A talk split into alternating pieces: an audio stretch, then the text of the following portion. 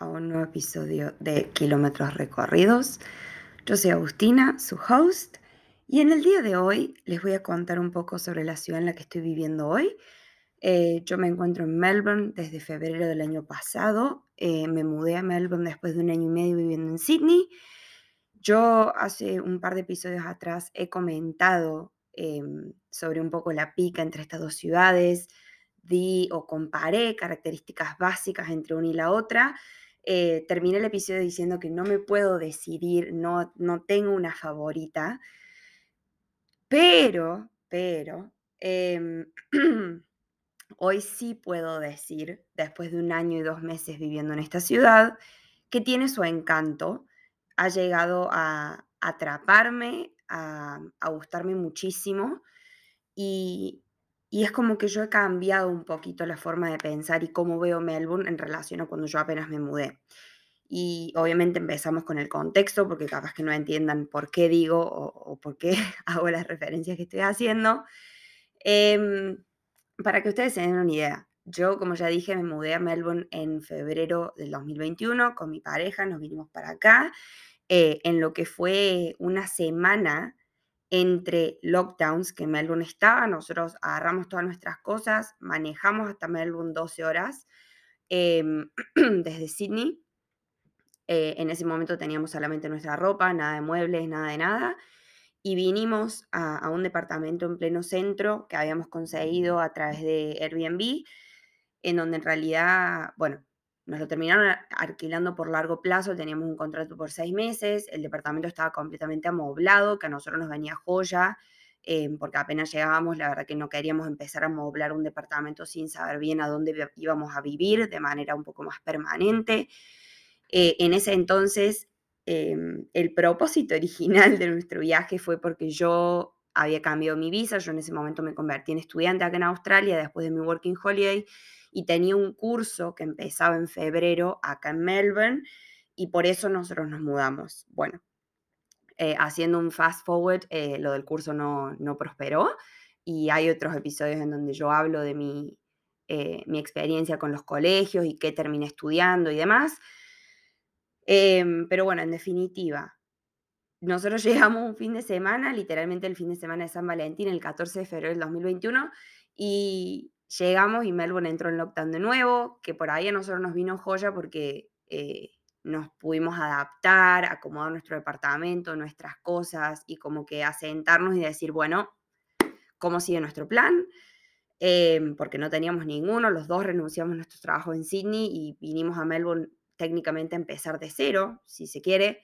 Eh, no teníamos trabajo, no teníamos idea de dónde íbamos a vivir eh, de manera permanente, como ya dije, nuestro contrato original era solamente por seis meses, eh, no sabíamos bien cuál era la movida, Melbourne venía de, lockdown en lockdown, y bueno, em, empezamos a planificar nuestro año, planificar qué íbamos a hacer. el lockdown terminó, fue un lockdown de, de cinco días en ese momento, uno de los uno de los pocos lockdowns cortos que Melbourne tuvo en su momento. Y apenas se levantó el, lockdown, yo salí desesperado a buscar trabajo en hospitality, eh, con currículum en mano, empecé a recorrer el centro.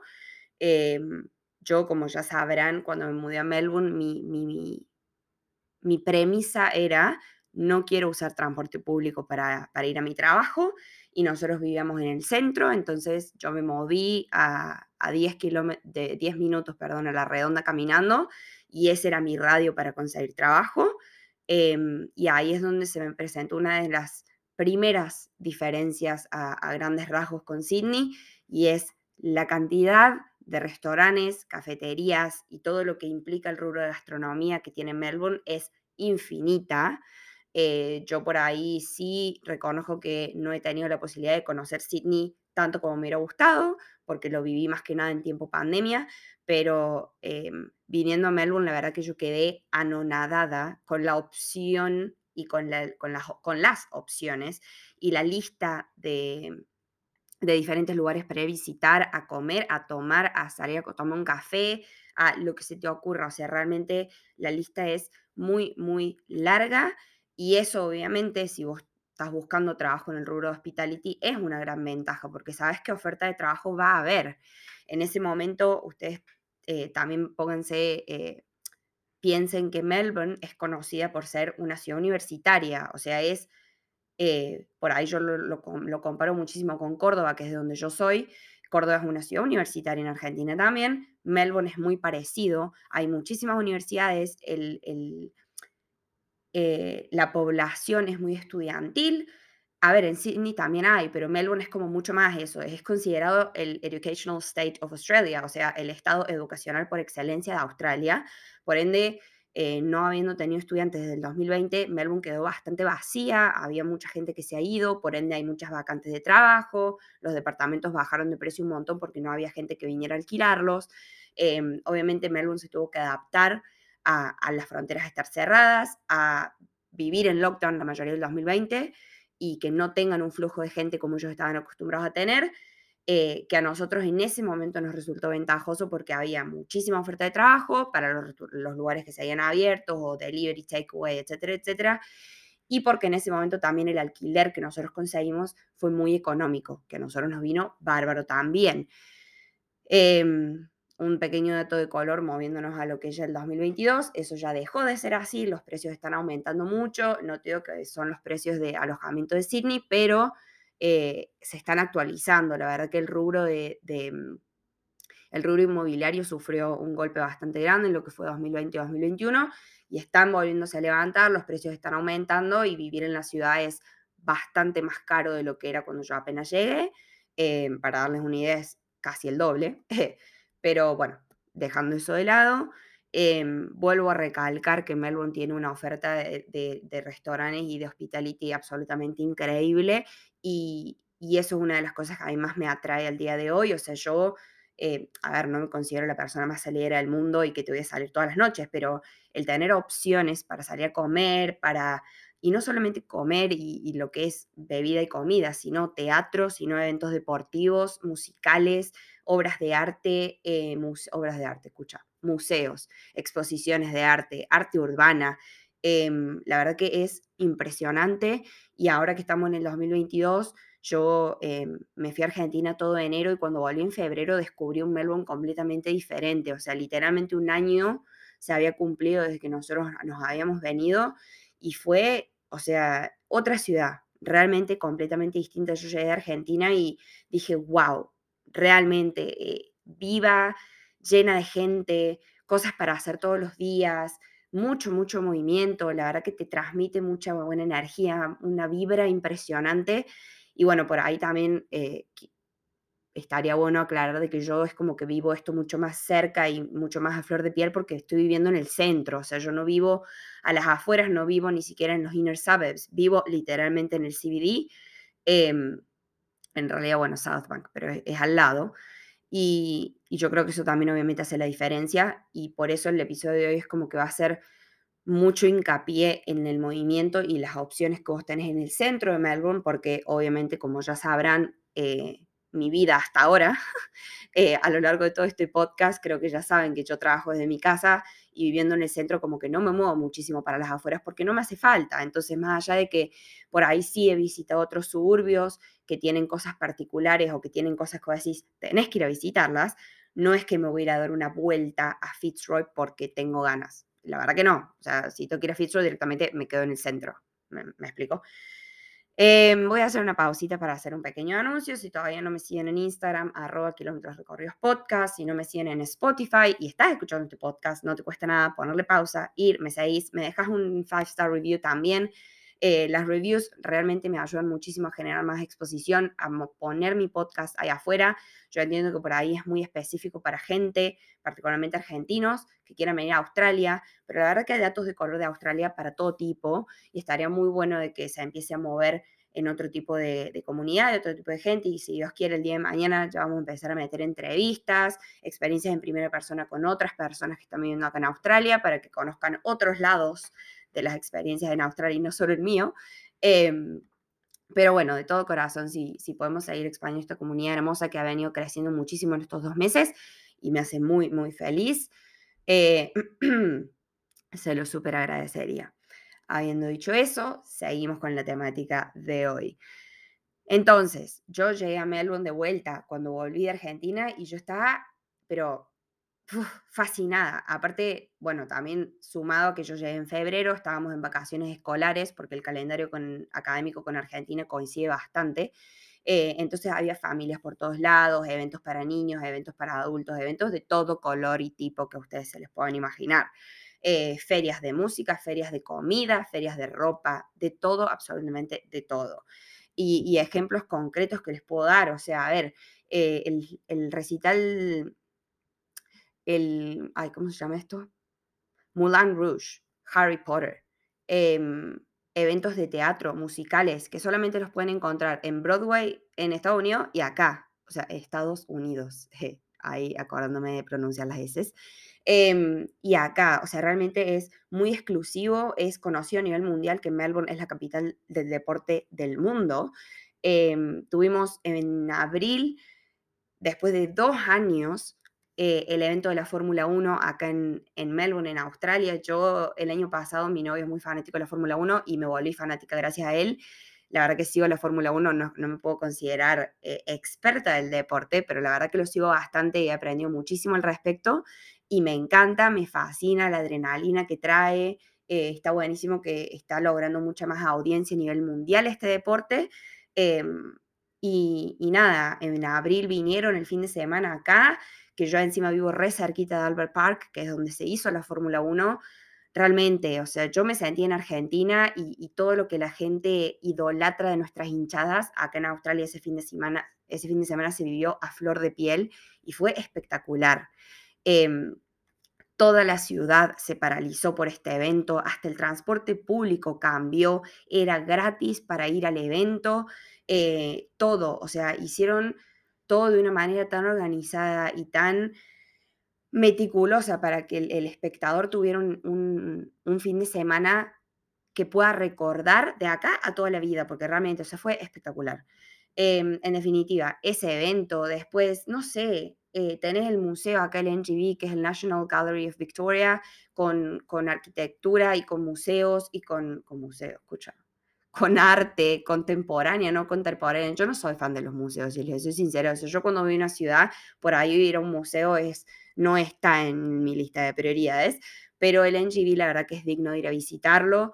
Eh, tenés el, Roger, el Botanical Gardens de Victoria también, tenés el, el Yarra River em, con, con paseaditos en bote que puedes alquilar por un día, ir a disfrutando si el clima te acompaña, obviamente, eh, y vos vas manejando el bote y te ofrecen tragos y puedes alquilarlo por una hora, por dos horas, con diferente, con tipo ir solo con tu pareja o con un grupo de amigos. Em, es espectacular también. Eh, hay un bote con un restaurante adentro que puedes ir navegando por ese río eh, mientras tenés una, una, experiencia de cena un poquito diferente. Em, ¿Qué más? Bueno, no sé, o sea, realmente es, la lista de opciones es infinita, tenés un millón de bares underground, tenés experiencias de comidas que por ahí no tenés en otras ciudades, muy, muy diferente. Em, pero de vuelta, es como que, y no es, no es para tirarla abajo ni algo negativo, es simplemente un hecho y es que muchas de las cosas y mucho de lo, del movimiento que se vive en Melbourne es en la ciudad.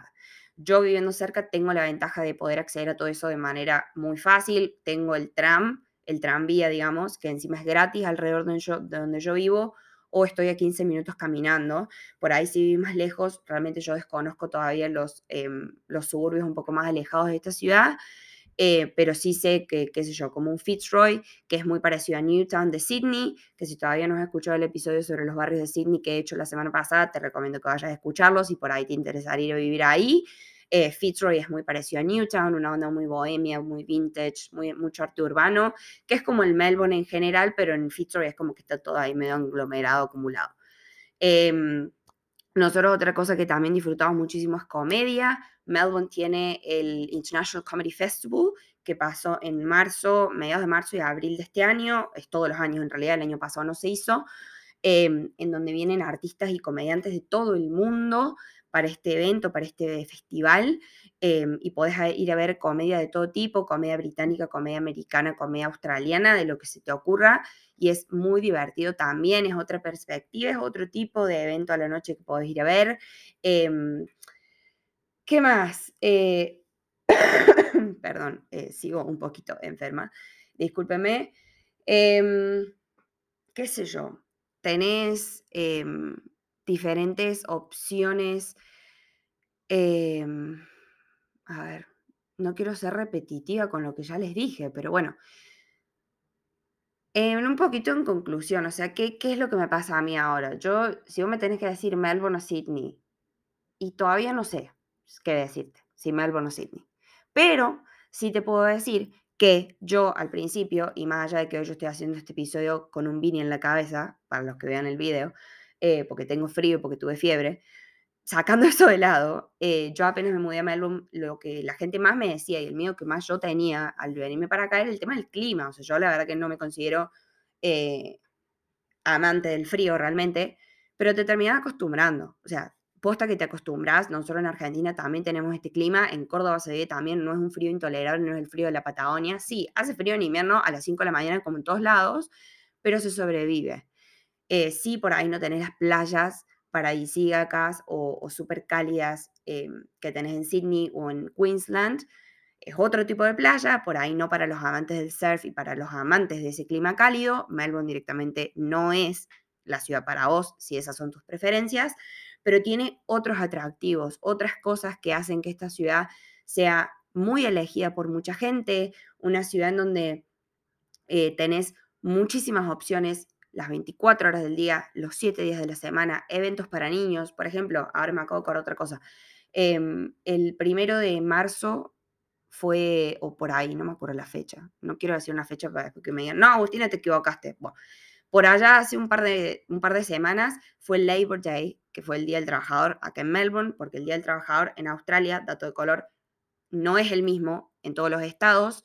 Eh, Labor Day fue en Queensland, por ejemplo, la semana pasada y en Melbourne fue hace un mes y medio. Em, para Labor Day, que fue un fin de semana largo, pusieron una feria al estilo, no sé qué decirte, un, un super park, pero por 10, o un parque de la costa por 20, no sé, no sé qué referencia dar en Argentina, la verdad, pero hicieron un parque de diversiones a lo largo del Botanical Gardens de acá de, Victor, de Melbourne, de Victoria. Cera, pero una montada por tres días que yo no les puedo explicar, o sea, de todo. Montañas rusas, juegos, comida, música, parque, eh, eh, de todo, realmente de todo. Y eso lo pusieron eh, un viernes y el lunes lo levantaron, me, me explico, o sea, a eso voy. después había un festival de comida que duró como dos meses y medio también, que tenía distintos estanes, ibas caminando y tenías comida española, comida mexicana, comida alemana, de lo que se te ocurra. Em, bueno, no sé, o sea, realmente, si este episodio no los convence para venir a Melbourne, no sé qué más decirles. Em, yo estoy muy contenta con esta ciudad, estoy... Em, la verdad que me gusta mucho, es muy práctica para moverse. El transporte público, yo sí he dicho en el episodio que lo comparo con Sydney, que el tranvía es un poquito lento. Eh, pero bueno, sacando eso, la verdad que las conexiones están muy copadas, están muy buenas y te soluciona. O sea, si es lento, bueno, te pones a leer un libro y ya está. Yo porque soy la persona más impaciente del mundo y prefiero caminar y mover las patas antes que sentarme en el tranvía y perder la misma cantidad de tiempo, pero hay gente que por ahí no le gusta caminar, entonces vos te sentas en el tranvía con un libro, te pones los auriculares y ya está. O sea, la verdad que no es lo peor. Em, Melbourne, qué sé yo, en mi caso también esto es algo muy particular, yo también he comentado antes que a mí me gusta jugar al golf y tuve la posibilidad de volver a jugar al golf ahora cuando volví a Argentina, estoy jugando bastante, Melbourne tiene muchísimas canchas de golf, muchísimo parque alrededor de la ciudad, muchísimo verde, em, es impresionante, o sea, tenés de todo. Y sigo diciendo de todo y espero que me entiendan cuando digo de todo. Em, pero bueno. ¿Qué otra cosa? Ustedes saben una cosa, ¿no? Yo em, hice mi tarea, o sea, hice, tengo mi cuadernito y busqué información para decir en este episodio. Y va a pasar que yo voy a poner pausa y me voy a acordar de un montón de cosas que no dije en el episodio de hoy y voy a volver y voy a decir, ay, vos sabés que me olvidé de esto y esto y esto pero bueno, iba a pasar. Así que nada, voy a poner una pausa ahora. Em, voy a tomar un poquito de agua y vamos a seguir con el episodio en breve.